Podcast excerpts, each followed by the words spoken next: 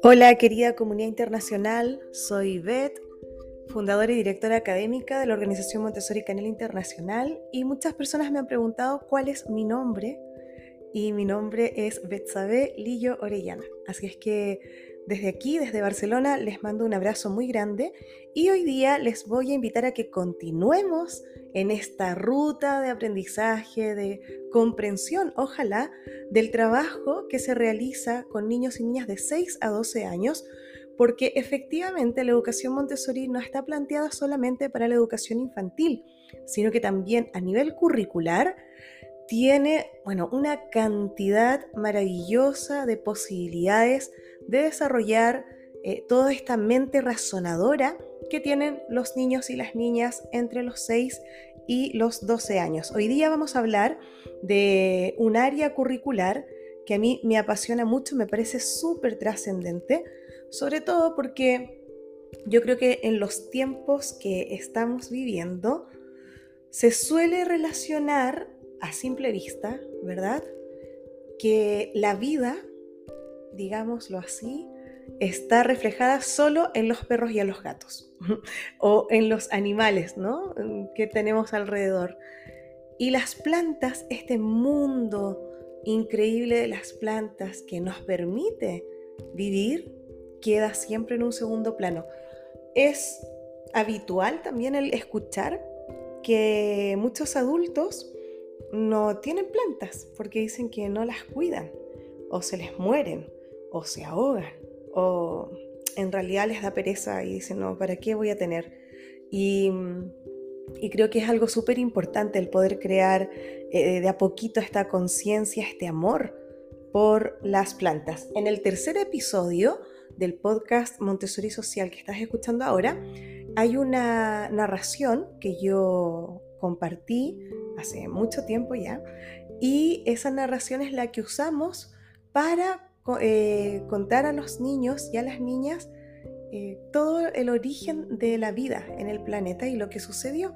Así es que si quieres lo puedes ir a escuchar, es el episodio número 3 del podcast Montessori Social para que te hagas una idea del tipo de historias que vamos eh, contando para que de a poco, pues esta mente, ¿verdad? Que ah, se activa con la imaginación y a esta edad sobre todo que también se activan los campos de la fantasía, representadas también en la realidad, en el mundo real, creo que puedas, puedas ir comprendiendo cómo vamos entretejiendo y promoviendo estos espacios.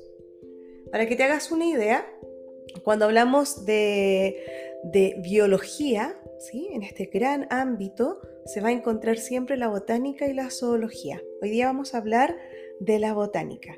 ¿Ya? Así es que si quieres tomar apuntes, pues lápiz y papel que vamos a comenzar.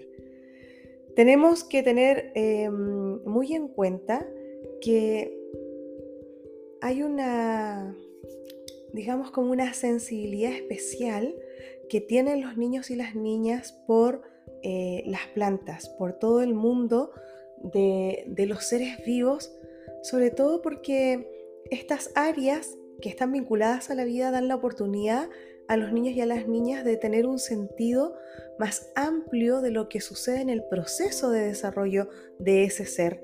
Y por tanto, poco a poco se va estableciendo como un acuerdo, ¿verdad?, de experimentación o a través de la experimentación y la exploración, un acuerdo implícito de corresponsabilidad. Por eso es que en todos los ambientes Montessori hay o, deberían haber plantas y se trabajan mucho los huertos. Si no hay mucho espacio en las escuelas, también se trabajan los huertos verticales.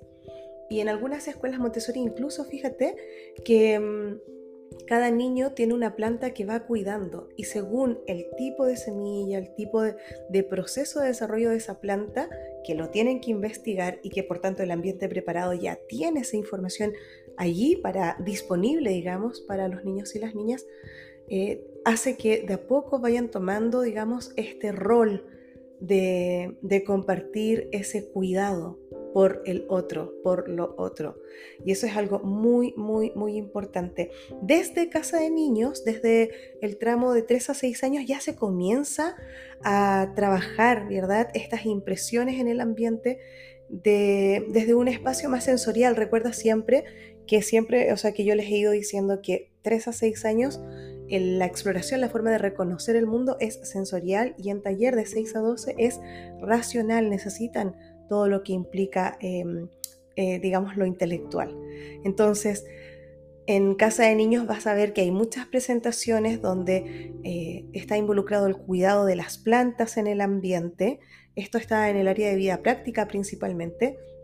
Hay ejercicios para poder regarlas, pero no es con la finalidad de regar por regar, ni de limpiar las hojas por limpiar las hojas, sino que recuerda siempre que en la vida práctica están de manera como muy vinculado eh, unos objetivos o propósitos, como le llamamos en la educación Montessori, que, que, son algunos a corto plazo y otros que son a largo plazo.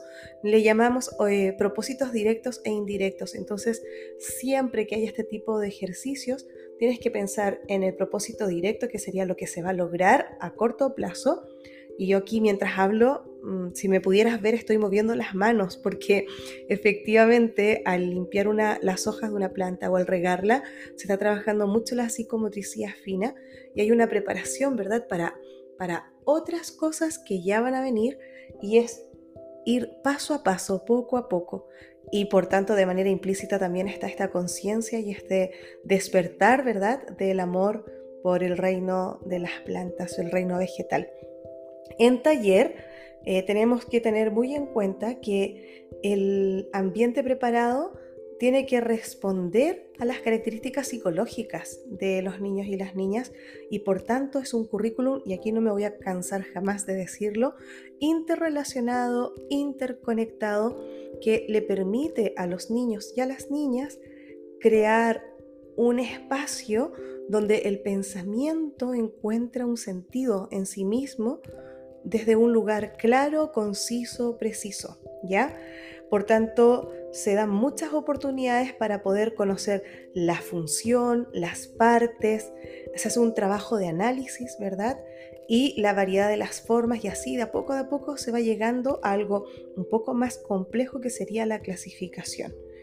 Por tanto, eh, todo esto recuerda que está muy relacionado o, de hecho nace desde lo que ya hemos hablado de la educación cósmica, porque siempre, digamos, eh, que todo lo que es biología, acuérdate, botánica y zoología, es complementario a la geografía, porque ambas estudian el universo. Uno ve todo lo vivo y, y lo otro ve todo lo no vivo. Entonces, tenemos que tener muy en cuenta que cuando abordamos estas áreas hablamos de los secretos de la vida. Es una cosa sublime, sutil, eh, aquello que mm, luego quizás se van a transformar en preguntas existenciales, ¿verdad? Durante la adolescencia o a medida que esta mente razonadora empieza a, lograr eh, espacios de mayor abstracción. Siempre hay literatura vinculada a eh, el poder comprender qué significa esto para diferentes culturas, qué procesos hay en función del clima, eh, por qué crecen eh, unos tipos de planta con unas características determinadas según el clima, según el tipo de tierra, eh, según también, ¿verdad? La altura, la altitud en relación al mar. Por eso se dice que está muy vinculado a la geografía. De a poco se empiezan a clasificar se puede también ver y desarrollar, pero profundamente, esta perspectiva de la vida como un proceso de adaptación constante y por tanto, desde este estudio vamos a poder también comprender las funciones de la vida. Hay todo un trabajo que a mí me parece muy necesario de intencionar más allá de, un temario y que está relacionado con cómo los vegetales eh, logran, ¿verdad?, eh, hacer como toda una expansión, una conquista. ¿Qué, qué porcentaje hay de, de, este reino en el planeta? ¿Qué función tienen? Y sobre todo, cómo se logra hacer una vinculación con la materia inorgánica. Aquí también podrían entrar, por ejemplo, los ciclos alimenticios, el equilibrio de la naturaleza, porque es tan importante esta interdependencia, esta interrelación, los ecosistemas, la correlación, por ejemplo, entre los organismos y el ambiente. Bueno, uff, todo, todo, todo lo que implica botánica, para que te hagas una idea, eh, está mm, como se desarrolla, por llamarlo, por decirlo de alguna manera, siempre desde la experimentación. De esta manera los niños y las niñas pueden descubrir diferentes formas de vida que hay a su alrededor y para eso es muy importante tener una variedad de plantas eh, importantes en la escuela, en el entorno. No siempre quizás vamos a necesitar cortar una planta, pero sí eh, poder ir a observar. O sea, eso es súper, súper importante. Y por eso es que en muchas escuelas a mí me ha dado mucha alegría ver cómo toman eh, todo el temario de contenidos de botánica, los tipos de hojas, de raíces, de tallos, ¿verdad? Y en función de esto han ido intencionando sus jardines, intencionando los huertos para que haya una como una relación más directa del niño con lo que está estudiando, no algo que le quede ajeno y lejano y esté sin contexto. Entonces eso también es muy importante y yo te invito a que puedas también empezar a, a ver cómo está tu entorno enriquecido en relación a este tema. Una cuestión súper importante también es tener, empezar a tomar conciencia, ¿verdad?, de los ciclos naturales, por ejemplo, de los frutos, de las hortalizas, cuáles son los ciclos naturales, cuáles son los calendarios de, la temporada, cuáles son las frutas de temporada. ¿Por qué resulta que en invierno a veces estamos comiendo sandía en algunos países? ¿Por qué sigue habiendo este tipo de frutas que están más relacionadas con el agua, verdad? Tienen otro ciclo de vida. Entonces también se promueve mucho eso, el, poder generar un calendario para empezar a cultivar y a comer, a cosechar lo que los niños y las niñas están allí cultivando. Los materiales que hay en, botánica, que es lo que les voy a contar un poquito ahora, son materiales muy concretos porque, como les dije, se basan en experimentos, se basan en cartelones, que ya les había contado que eran unos dibujos grandes, ¿verdad? Que explican procesos, y también en nomenclatura. ¿ya? Es súper importante tener muy en cuenta que las plantas son parte del material, no son algo, no son un accesorio, no son, una, no son algo, un elemento decorativo. Y por eso es que es tan importante tener diferentes tipos de plantas también al interior del ambiente y la manera en que empezamos a conocer las características de cada una de ellas también nos va a ayudar a aprender a cuidarlas mejor, de mejor manera. Ahí, por ejemplo, hay varias técnicas o herramientas, ¿verdad?, que también van surgiendo desde el colectivo, desde los niños y las niñas, como por ejemplo crear pequeños cartelitos con los nombres científicos de las plantas y el nombre cotidiano. También pequeñas tarjetitas con alguna simbología en específico donde dice, por ejemplo, si esta planta necesita sol directo o no, o no tan directo, o si es una planta que no requiere de sol, cuántas veces a la semana se necesita regar, qué cantidad de o qué proporción de agua necesita. Y eh, también hay unas, a veces he visto en escuelas que tienen unas pizarritas chiquititas, como a modo de cartel, que dice regado o no regado. Entonces, quien asume ese trabajo también va allí ¿verdad? Eh, viendo el proceso. Ah, para niños y niñas más grandes, actualmente con cómo va avanzando, ¿verdad? Toda la tecnología, hay incluso algunas aplicaciones que te permiten, que te dan, entre comillas, como consejos al escanear la planta o al escanear las hojas, te dicen cómo podrías cuidarla mejor y aparece allí una descripción también muy detallada. Si bien es cierto, mm, la intención no está en lo tecnológico al 100%, no podemos desconocer que es una herramienta más que enriquece el ambiente preparado y por tanto no nos podemos alejar al 100% de, de estas herramientas tecnológicas que también aportan mucho aprendizaje en la vida cotidiana de los niños y las niñas. Por tanto, recuerda, considerar una gran variedad de especies de plantas y además tamaños diferentes, formas diferentes y, los cuidados diferentes también. Entonces vamos a ir mostrando cómo cuidarlas y vamos a ir observando el ciclo de vida de las plantas. Yo le contaba a, eh, a mis alumnas de la Formación Internacional de Guías Montessori, que es un máster y un posgrado universitario, les contaba en el seminario de observación que uno de los trabajos que solían hacer los niños y las niñas en taller, por ejemplo, era elegir un árbol de afuera del ambiente y, por ejemplo, decir ya, cada día jueves a las 10 de la mañana voy a ir a observar este árbol. Algunos niños y niñas se sentaban en el mismo lugar y, y, lo dibujaban y otros simplemente lo contemplaban o tomaban una fotografía desde el mismo lugar. Si es un árbol que tiene hoja perenne va a tener unas características. Si es caduca, va a tener otras características. La idea es poder, em, para que sea consistente este ejercicio y quien lo elegía se comprometía a sostener ese compromiso, o sea, esa decisión en el tiempo, entonces lo que hacía era, por ejemplo, sacar una imagen, ¿verdad? Una foto, si es que no lo podía dibujar, eh, y luego se generaba la vida de eh, ese árbol a lo largo de los meses, ¿sí? Entonces, claro, se veía la intensidad de la luz, en el caso de quienes sacaban fotografía, se generaba una línea de tiempo, las características de, las, de cómo estaban las ramas, si era un árbol que, daba, que tenía flor o no. Entonces, todo esto permite tener esa conciencia del paso del tiempo y te ayuda a ver y comprender el ciclo de vida de las plantas. Ya no solo con los animales, siempre tenemos que tener en cuenta que eh, en todo en Montessori requiere primero dar al niño la experiencia y luego eh, desde esa experiencia ir conceptualizando. Entonces eso tenemos que tenerlo muy, muy, muy en cuenta. Uf, es que de verdad yo pienso en todo lo que uno descubre con la botánica y es algo increíble. Y yo quiero mucho esta área porque Julie Rivera Río, mi maestra y mentora, eh, yo de verdad que creo que, que ahí tomé mucha conciencia por el amor y la pasión que ella tenía y el nivel de conocimiento también que tiene sobre la botánica. Me acordé de ella, mucho, mucho. Entonces, vamos de nuevo, vamos a seguir avanzando. Entonces, tenemos que presentar de manera simple, directa, ¿verdad?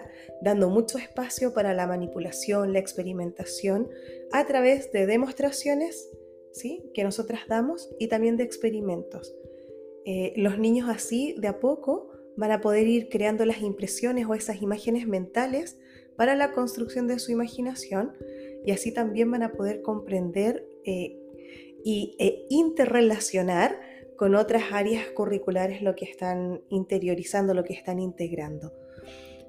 Es maravilloso ver la mirada de los niños y las niñas, esa capacidad de maravillarse, de asombrarse, cuando se da cuenta que las plantas, por ejemplo, satisfacen todas sus necesidades para poder vivir a través de, vamos nosotros acompañando a través de estos cartelones impresionistas, de experimentos, ¿verdad?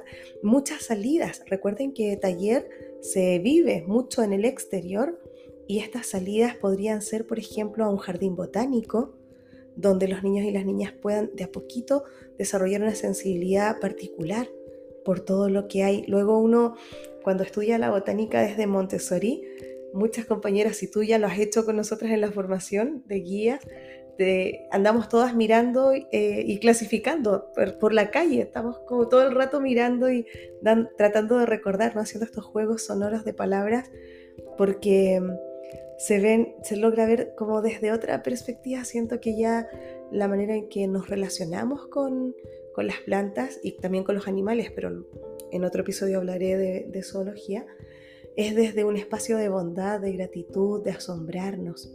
Y, y para eso tenemos que conocer. Eso es muy, muy necesario, el poder conocer.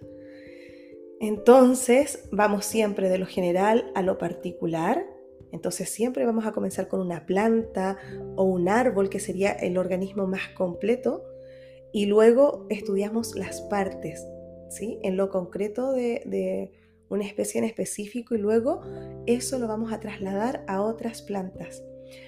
Nunca se copia la nomenclatura ni las definiciones. Acuérdense lo que yo ya les expliqué en episodios anteriores, lo que eran las nomenclaturas. Mm, En escuelas Montessori también yo he visto que sí les hacen copiar, pero no tienen ninguna intención porque lo que queremos es que logren investigar más, por eso es que tenemos que tener allí ¿verdad? un ambiente enriquecido y por otro lado que logren conceptualizar con sus propias palabras. ¿Cómo van también eh, plasmando lo que van observando y aprendiendo? Por ejemplo, dibujando. Y ahí, claro, tratamos de que no calquen, porque si se ponen a calcar también ya están nuevamente reproduciendo un modelo que es muy dirigido y que lo que queremos es que exploren sus propias formas. Entonces cuando ellos dibujan, eh, ellos escriben la definición de lo que recuerden con sus palabras. Eso es súper, súper importante. Entonces, recuerda, el estudio de la botánica lo vamos a realizar principalmente con tres tipos de materiales, ¿ya?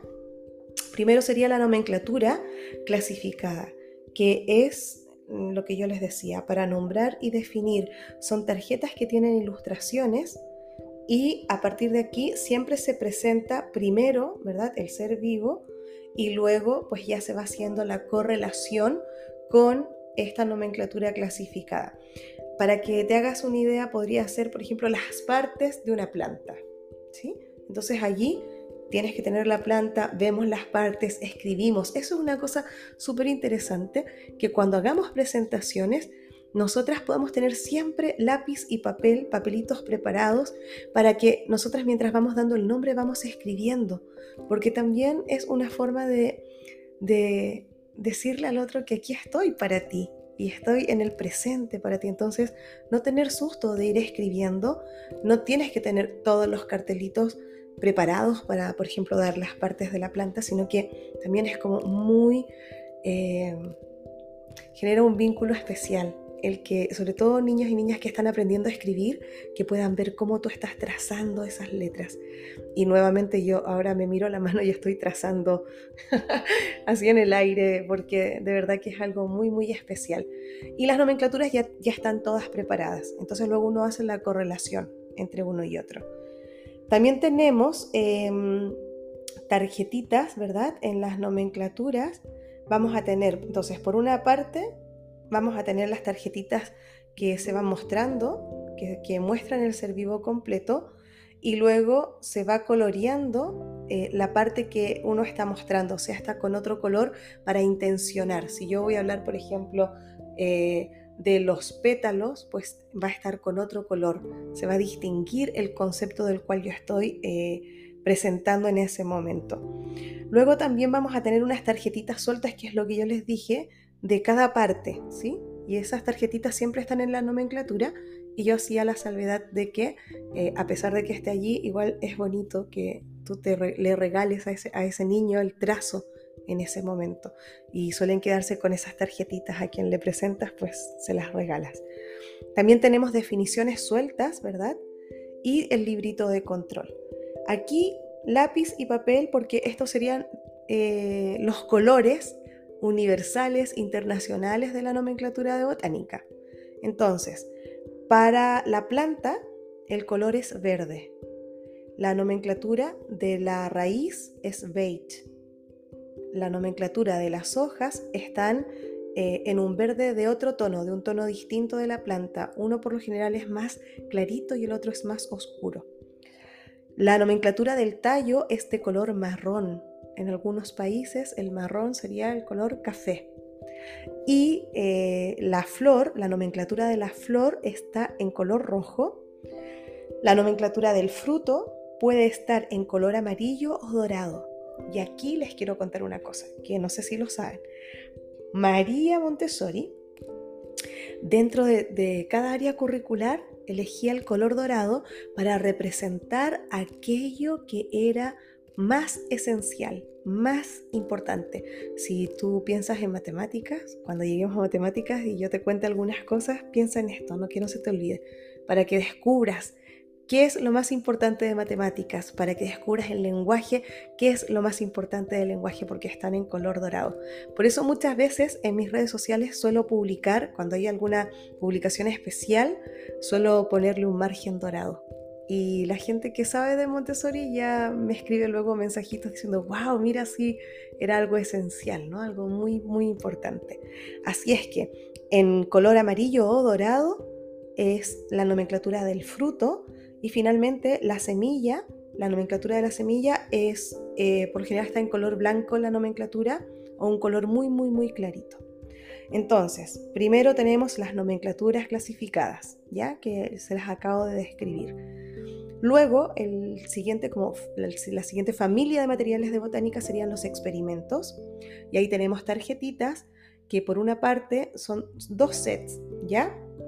Un primer set te tienes que imaginar que está cada experimento como si fuera una receta de cocina. Entonces aparece allí eh, el nombre del experimento, una numeración, que es lo que nos permite eh, organizarlas, clasificarlas, y luego lo que tú vas a necesitar para realizarlo y el procedimiento. Y también ahí se hacen preguntas para que los niños y las niñas planteen sus hipótesis. Y en otras tarjetitas está la Declaración Universal. Y esa Declaración Universal, digamos que podría ser algo así como lo que las leyes universales dicen, lo que la comunidad científica dice sobre el concepto que se quería desarrollar en la nomenclatura, o sea, en el experimento. ¿Ya? Entonces eso es muy importante que siempre estén cerca porque el niño primero hace todo el procedimiento, genera sus hipótesis y luego las va a comprobar con las otras tarjetas de las declaraciones universales. Y el tercer material que tenemos en botánica son los cartelones impresionistas, que son 19 cartelones, y van explicando estos procesos. Nosotras usamos generalmente eh, los que están dibujados, los dibujos. Muchas personas lo han pasado a fotografía, pero mm, desde Montessori Canela Internacional y desde muchas organizaciones internacionales de Montessori, eh, creemos que es mucho mejor para cuidar esa mirada impresionista y no interferir en lo que el niño o la niña vaya a pensar o a imaginar en función de esto, creemos que es mejor eh, usarlos de los dibujos. Es de verdad como me parece a mí una cosa impresionante cómo se va tejiendo, cómo se va entretejiendo todo lo que está relacionado con el mundo de la vida, con, con lo vivo. Yo creo que eso es algo que, que deberíamos explorar también nosotros en nuestra propia vida, digamos. Eh, y la botánica pues es una cosa trascendental. Entonces, mm, me parece a mí que hasta aquí podríamos ir llegando. Simplemente comentar para empezar ya a despedirme que dentro de, para que tú pienses en la organización curricular que tenemos, tendríamos, si tú pensaras como unidades didácticas, ¿verdad? Si eres profe, eh, tendríamos primero las partes de la planta, las partes de la raíz, las partes de las hojas, los tallos y las partes del tallo, la nomenclatura de la flor, las partes del fruto, de la semilla, y luego vienen unas presentaciones que están relacionadas con el primer conocimiento del reino vegetal y la primera clasificación de este reino vegetal. Dentro de los experimentos, cada uno de estos contenidos que yo te he nombrado tiene, recuerda, tiene nomenclaturas, tiene experimentos y tiene cartelones para que simplemente te hagas una idea de los conceptos que vamos trabajando, te puedo contar que hablamos sobre las necesidades de las plantas, hablamos sobre, por ejemplo, los tipos de raíces, las raíces abultadas o engrosadas, eh, tenemos experimentos de hidrotropismo, tenemos, em, empezamos a analizar por qué son buscadores de agua, o también por qué, qué pasa cuando hay un obstáculo en el camino de estas raíces, o a comparar raíces diferentes, eh, todo lo que implica, por ejemplo, eh, todo lo que implica las raíces que no les gusta la luz, empezamos a ver los principios de geotropismo, o sea, es que de verdad que es algo demasiado, demasiado alucinante. Vemos, em, tenemos experimentos sobre la transpiración, sobre la, necesidad de la luz que, tienen las plantas. Analizamos el margen, las formas de las hojas, los procesos de, desarrollo de cada una de las plantas. Vemos los laboratorios naturales que están implicados en esto, conceptos como filotaxis, tipos de tallos, partes de los tallos, por qué son tan importantes los tallos o los troncos, la finalidad que tienen y esa gran misión de transportar, ¿verdad?, el agua, qué pasa también con los tallos aéreos, los tallos erectos, los subterráneos. Si nos vamos, por ejemplo, a la nomenclatura de la flor, ya vamos a ver los tipos de cáliz, de corolas, las formas de las corolas, polipétalas o las de las corolas gamopétalas, que son las inflorescencias, que para mí eso fue un antes y un después. Cuando tenía 20, 20 y pocos, 24, 25 años, descubrí lo que eran las inflorescencias y hasta ahora cada vez que lo recuerdo me emociono.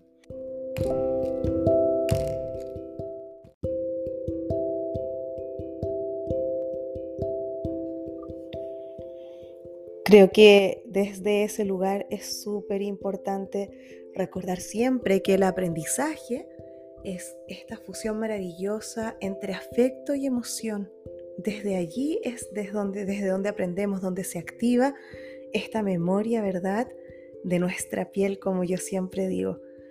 Bueno, eh, vamos a mirar también toda la interrelación y el amor que se genera entre plantas y animales, si vamos a hablar del fruto, a lo mejor vamos a pensar también desde la clasificación, ¿verdad? Del fruto según su pericarpio o los frutos suculentos simples, los compuestos, los frutos secos, etc. Ahí todo un mundo. Recuerda siempre la experiencia concreta primero. Nunca vamos a ir a la nomenclatura ni al cartelón directamente. Siempre vamos a traer eh, estos tipos de frutos, de tallos, de flores, etcétera, los vamos a traer para poder em, observarlos, tocarlos, olerlos. Y el ambiente siempre está enriquecido, ¿verdad? Con libros que nos van a permitir profundizar mucho más. Los niños siguen investigando, entonces eso es súper importante. Y hay algo que está súper en boga hoy día muy cuestionado también que tiene que ver con las partes de la semilla, tiene que ver con el rol de las semillas y lo que está sucediendo en el mundo con las semillas. Por tanto, vamos a ver tipos de semillas, cómo viajan, cómo viajan. E incluso, ¿sabes qué? Llegamos en botánica a estudiar el ciclo del nitrógeno, el ciclo del helecho. Y, y bueno, creo que que vamos al infinito y más allá hasta donde los niños y las niñas con su curiosidad, bendita curiosidad, nos lleven. Así es que, como ves, el mundo de la botánica es un mundo alucinante, un mundo alucinante. María Montessori siempre dice que hay que darle a los niños y a las niñas todo, todo, todo, em, los conocimientos, ¿verdad? Que desde una perspectiva desde que se han ido construyendo gracias a esa capacidad que tiene el ser humano de indagar, de imaginar. Y, de una u otra manera, mm, ella también nos va diciendo que, que, bueno, que hace una crítica bastante grande de cómo nos vamos enajenando de la naturaleza. Terminamos hablando de la naturaleza como la naturaleza ajena a nosotros y olvidamos que somos naturaleza, que somos parte de, de la naturaleza. En un libro que se llama La mente absorbente del niño. María Montessori, por ejemplo, dice, ¿con qué frecuencia se priva el alma del hombre, especialmente la del niño? Porque uno no lo pone en contacto con la naturaleza. No hay descripción, ninguna imagen en ningún libro que sea capaz de reemplazar la vista de los árboles reales y toda la vida que se encuentra a su alrededor en un bosque real. Algo emana de esos árboles que habla al alma, algo que no hay en un libro. Ningún museo es capaz de darlo. La madera revela que no solo los árboles que existen, existen porque sí, sino que son una colección de vidas y esta tierra, este clima, este poder cósmico son necesarios para el desarrollo de todas estas vidas. Las diferentes formas de vida alrededor de los árboles, la majestuosidad, la variedad son cosas que uno debe buscar y que nadie puede traer a la escuela. Con lo cual, María Montessori, ¿verdad? Con esto nos quiere decir que todo lo que les he contado respecto de los materiales que usamos o cómo los usamos son una parte que complementa la experiencia de vida. Mm, yo dije también, ¿verdad? Mm, talleres se hace mucho afuera, mucho en la comunidad, mucho en los parques naturales, en los jardines botánicos, traer personas que sepan, eh, personas que se han inspirado eh, en todo esto para crear sus obras, sus obras de arte. sus poemas, las esculturas, la pintura, la literatura. Currículum interdisciplinar, recuérdalo. Y con esto te recuerdo también que si quieres ir a escuchar la, narración de botánica, que se llama La Gran Invasión, que está en el episodio número 3 de este podcast Montessori Social, puedas ir para que puedas ir comprendiendo cada vez más este clima psíquico, cómo lo vamos desarrollando, cómo lo vamos trabajando con los niños y las niñas de 6 a 12 años. Soy Beth de la Organización Montessori Canel Internacional y te doy las gracias por este ratito que hemos compartido eh, sobre botánica y tú ya sabes que todos estos episodios finalmente se transforman en masterclass y espero que de verdad les esté sirviendo mucho. Les mando un abrazo súper grande y nos vamos a encontrar en un siguiente episodio.